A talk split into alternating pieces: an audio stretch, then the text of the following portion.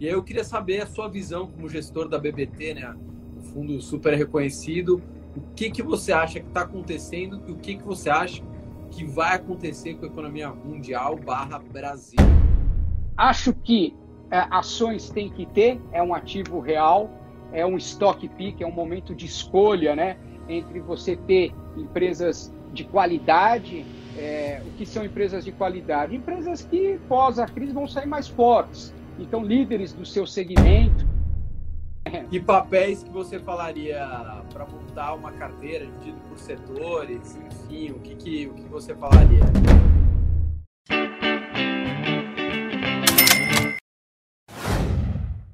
Fala, bilionários, presidiários, detentos, encarcerados. Você viu que eu vou falando toda vez a mesma coisa, o pessoal já tá se sentindo um detento, né?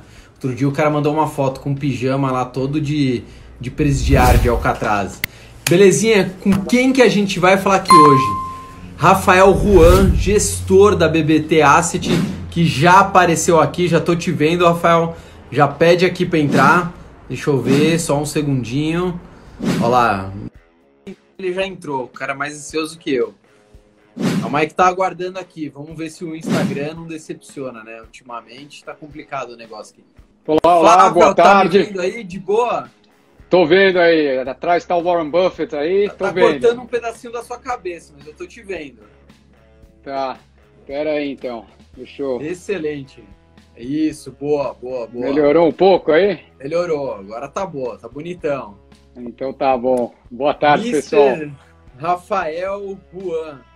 O fundo que estava aí bombando, como alguns fundos. Na verdade, você estava no esquadrão de elite, né? De repente, teve essa surprise. Mesmo assim, eu vi que o fundo segurou bem. Daqui a pouco a gente já vai falar sobre isso. Mas eu queria falar o seguinte: o FMI soltou um relatório que provavelmente a gente vai entrar numa depressão. Não é depressão. Bom, talvez seja uma depressão para precisar tomar remédio também mas uma depressão financeira aí, a maior crise desde 29. E aí eu queria entender qual que é a sua visão. Todo mundo está tentando entender o que está acontecendo. Claro que ninguém tem bola de cristal para saber, mas a gente precisa sempre traçar alguns cenários para investir melhor, para se precaver, para se preparar, enfim. E aí eu queria saber a sua visão como gestor da BBT, né? Um fundo super reconhecido. O que, que você acha que está acontecendo e o que, que você acha que vai acontecer com a economia mundial barra Brasil. Bacana, bacana. Bom, hoje aí foi a super quarta, né? Indicadores macroeconômicos aí, três indicadores muito importantes aí saíram hoje nos Estados Unidos. Até peguei aqui ó, os números, né? A uhum. produção industrial americana veio com queda de 5,4%. Só para você ter uma ideia, o mercado estava prevendo 3,3%, uma queda de 3,3%.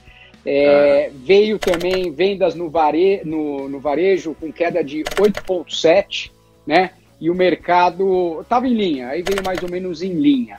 É. Os resultados, saíram resultados hoje importantes que a gente acompanhou aí dos bancos, né? Dos grandes bancos americanos, Citigroup, Goldman Sachs, é, e o Bank of America.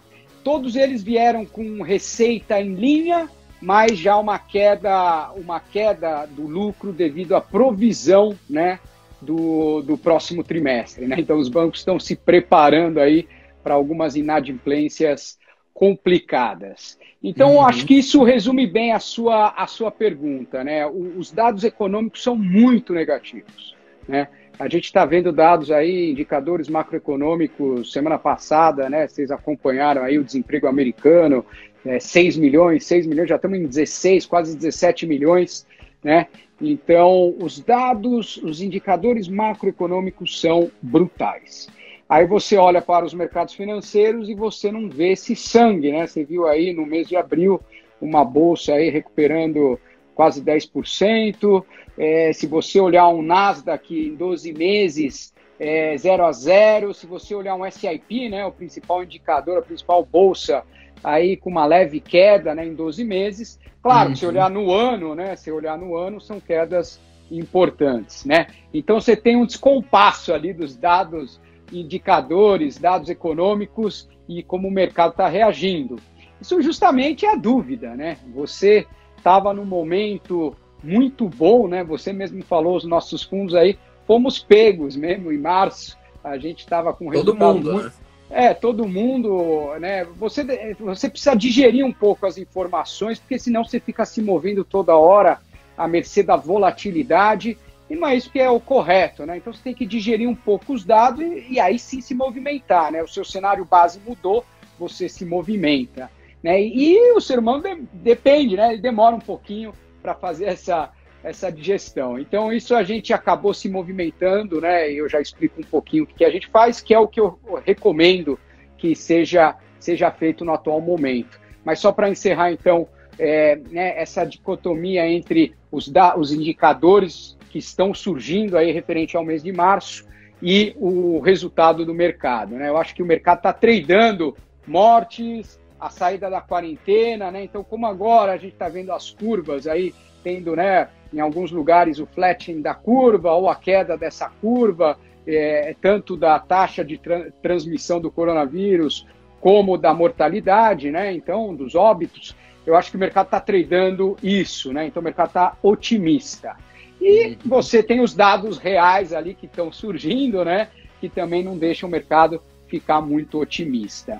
É, então, assim, em linha geral, eu acho que já pegando o gancho, né, explicar o momento, explicar um pouquinho da carteira do nosso fundo multimercado, né, o BBT uhum.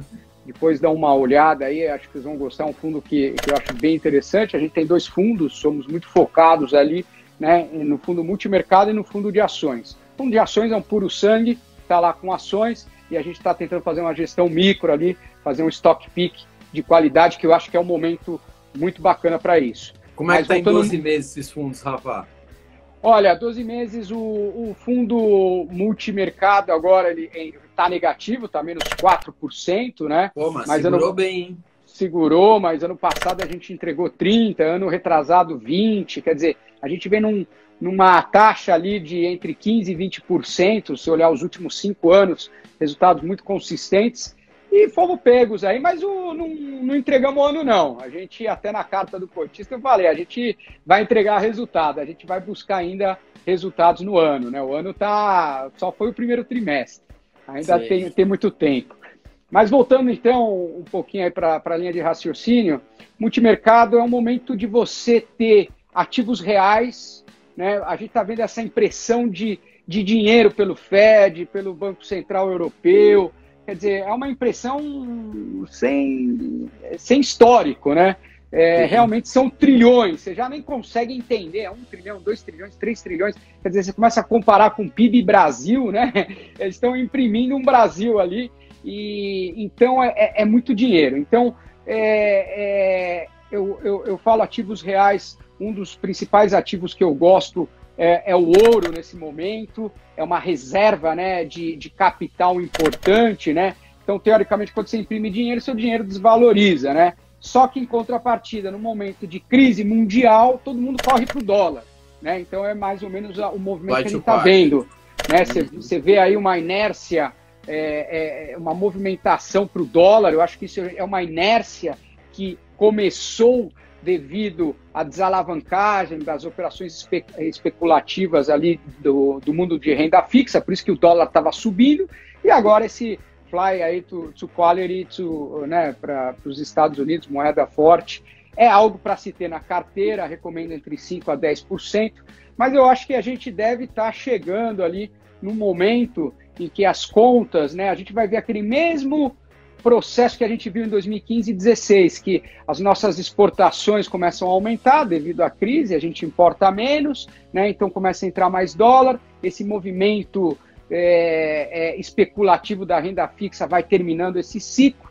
Então, em algum momento, eu acho que a gente deve começar a ver né, uma, uma tendência de estabilização do dólar, né, mesmo num cenário muito ruim que a gente está vendo aí. Eu acho que a gente pode ainda buscar os 5,50, né, se as coisas aí continuarem, não, não tiver ainda muita perspectiva, mas depois, passado aí esse estresse é, do corona, a gente deve voltar a ver aí o, o, o dólar a, abaixo aí dos, dos cinco reais, próximo dos cinco reais, né? O nosso ministro já, já deixou claro que é um dólar mais alto, né? A gente vai voltar Sim. a ver ele a três, mas eu acho que você fazendo as continhas ali, os modelos matemáticos ali mostram um dólar aí por volta dos, dos 4,80, por aí.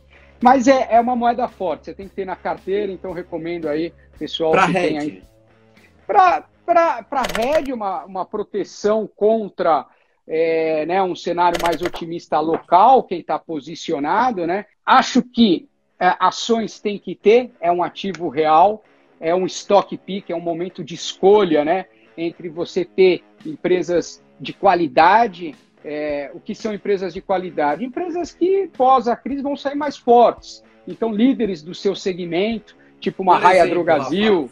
Raia Drogazil, acho que né, é um momento muito claro de, de né, que continua, as pessoas continuam indo na farmácia, o, o, os pequenos e médios são sempre os mais penalizados em momento de crise, essas empresas têm acesso a capital barato, né? Então. Por exemplo, estou é, é, chegando é... agora, tem lá 20% do meu capital estava 100% na renda fixa, vai uma situação hipotética. É, tenho 20, 20%, vai, 100 mil reais, tenho 20 mil reais, além do fundo, dos fundos da BBT. Claro. que papéis que você falaria para montar uma carteira dividido por setores, enfim, o que, que, o que você falaria? Olha, eu, eu acho que você tem que ter, é, e, e se você não tem nada de ações, é o momento de você ir comprando, mas em tranches. Não é, ah, vou comprar tudo agora. Não. Preço médio. É, eu acho que esse mercado pode cair sim. Acho que a hora que o, o pessoal começar a digerir esses números, esses indicadores ainda, a gente deve ver um, né, um mercado cotado mais baixo. Se, se subir, ótimo. A gente tem ações, vamos, vamos ficar uhum. contentes. Mas eu acho que a hora que você começar a ver os números, né, indicadores negativos, negativos, uma hora o mercado vai começar a treinar os indicadores e não só o, a saída da quarentena, as mortes, os óbitos que estão sendo tradeados agora pelo mercado. Acho que numa segunda fase ele passa a tradar esses indicadores. Então, compraria em tranches. Então, respondendo sua, sua pergunta, essa pizza que você quer investir, eu acho que 50% você tem que ter em renda fixa, caixa, porque se surgir novas oportunidades, é, é, né, sei lá, a bolsa voltou lá para os 60 mil pontos, é um, é, é, acho que é um bom momento de aumentar, de agressivar, pelo menos é uhum. isso que a gente vai fazer nos fundos, a partir de 60, 55, a gente começaria a, agressivar bem em ações. Você está é, mas... com essa expectativa? É, mas eu, hoje eu tenho um, eu estou posicionado, né, long, direcional em 20% no multimercado, né? Uhum. Eu tinha uma, eu tinha 30%, fiz 10% em hedge, eu fiz no mercado futuro. Tem que tomar cuidado com opções, o mercado, o pessoal que não conhece muito, não sugiro, acho melhor fazer ou você vender um BOVA, ou você vender uma small, né, um ETF e alugar, uhum. faz junto o seu corretor, ou o mercado futuro também, faz um hedgezinho, vende, é, é, vende contrato futuro do, do índice Bovespa e, e só cuidado com as rolagens, né? Mas é uma operação que vale a pena. Então eu estou 20% exposto. Na verdade, minha carteira tem 30%, 10% eu estou vendido, né? É, tem uma posição expressiva em ouro, como eu falei, 15%. Eu acho que ouro é, é, é o momento de você ter o ativo real, é uma reserva é, é uma reserva de capital importante nesse mundo que está imprimindo dinheiro. Né? Uhum. É, então, vale a pena aí, a gente tem uma posição importante em ouro, 15%. Como eu falei, uma variação entre 5% e 10% em dólar, mesmo né, com toda essa subida, vale a pena você ter moeda forte no portfólio. E hoje eu estou com esses 50% em caixa, né? Querendo ou não, tá lá, você gerando seus 3%, mas aguardando aí as oportunidades, acho que vai ter, ainda vai continuar tendo volatilidade. Acho que a gente está saindo dessa fase desfuncional dos mercados, né? De sobe 10, cai 10. Acho que está tá, tá, tá acabando, estamos no, no, final desse ciclo de, uhum. desse mercado desfuncional, mas não quer dizer que a gente vai voltar a subir. Né, numa, né, eu acho que agora o mercado vai começar a achar seus patamares e vamos, vamos acompanhando. Como você falou, ninguém sabe o que vai acontecer. A gente tem que ir vendo como vai ser a saída, como vai ser o índice de confiança, como o pessoal, os consumidores vão voltar. É, né? Então temos que ir acompanhando. É um, é um momento de nebulosidade, temos que sobreviver esse momento. Então é um momento de, de ter caixa, de ter ouro, de ter dólar. Tem que ter ações, por exemplo, quem ia esperar aí que em abril ia estar subindo 10%? Então tem que estar tá lá, acho que tem que fazer um estoque pique. Mas que papéis, Rafael Juan? Não, não, bom, não me enrole. Tá bom, vamos voltar aos papéis. Gosto muito de empresas de energia, Eneva, Alupar, né, geração e transmissão. Se você ah. vê essas empresas aí, estão pagando, é, fazendo aí, que o pessoal que gosta de múltiplos, pagando 15% é, mais IPCA, né? Então, dando, tem um, um, uma taxa ali muito melhor que as NTNBs, tá? Então, gosto desses papéis é, de energia. Gosto muito da Rumo, eu não sei se vocês têm acompanhado o mercado agro, mas tá, tá, continua de vento em polpa. A China está comprando horrores, acima do estimado, da, das estimativas aí. Né? Estava acompanhando hoje os lineups de navios e está muito acima, está um volume muito forte. Então o agro continua muito forte. Então a Rumo, que é uma, né, uma empresa de transporte ferroviário, né, centro-oeste, ali para Santos, para Paraná, continua muito forte é, uma empresa que eu gosto, como eu falei, Raia Drogazil, Varejo, que é o que está mais sofrendo, né? O, o, o, varejão ali. Eu gosto de empresas de qualidade no momento, eu gosto muito Ma, é, Magazine Luiza, acho que é um pol aí de todo mundo aí, mas gosto de Lojas Renner, gosto muito de Lojas Renner, acho que apanhou bem e quando voltar, né, são essa, de novo, essas grandes empresas que... Via varejo que, não. Via varejo não, eu, eu ficaria fora eu ficaria fora porque é uma empresa ainda alavancada, tem problemas operacionais. Estava num momento legal, porque a economia estava retomando, então era um call de crescimento, mas agora eu recomendo ficar fora. Eu não, não acho é, que. Eu tenho uma migalhinha lá, mas não aporto mais não. É, então eu gosto de Arezo.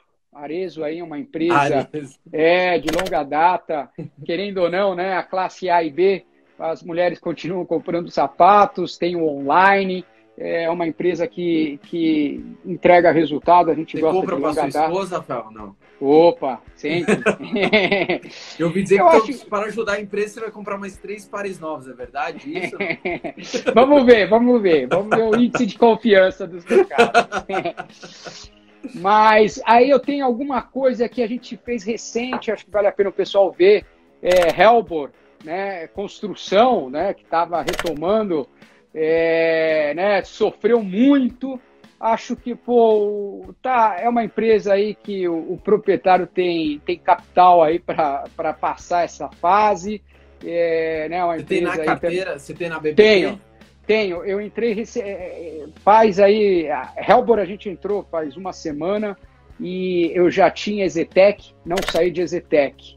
Né? Apenas dei uma, uma reduzida nas nossas posições, mas são as duas aí que eu gosto. Né? Eu gosto uma, uma de muita qualidade, que é a Zetec, é mais cara, mas vale a pena, e uma ali de, de crescimento, né? Tá os múltiplos aí mais barato, então a gente faz um, um médio ali, né, na, nas duas pontas. Então, sugiro aí também é, essas duas empresas. Eu não tinha, mudando aí, é, não tinha nada de Petrobras, mas a 14 reais Achei que vale a pena correr o risco, óbvio, né? É, obviamente que esse preço de petróleo aí a 20 dólares é muito complicado, né? Mas é um call Brasil, né? Então é um mix, como eu falei, empresas de quality, empresas ali um pouco de você tentar gerar alfa no seu portfólio, né? Como é, é Helbor, como Petrobras, é, né? Então buscar um mix e acompanhar. Acho que é um momento agora de muito stock pick é, tentar ganhar do, do Ibovespa, né? Então ficar meio que redeado, mas se sua carteira, né? Recentemente a carteira subiu bem, o, o, índice não subiu tanto, então você vai operando esse diferencial. Então é, é um momento ali de, de, de muita movimentação nos portfólios. Não é algo que a gente gosta de fazer, mas o momento exige isso sim. E vamos acompanhando dia após dia. E vai ser longo. Eu acho que é, o pessoal tem que entender que é uma maratona isso daí, né? E a gente vai acompanhando aí diariamente.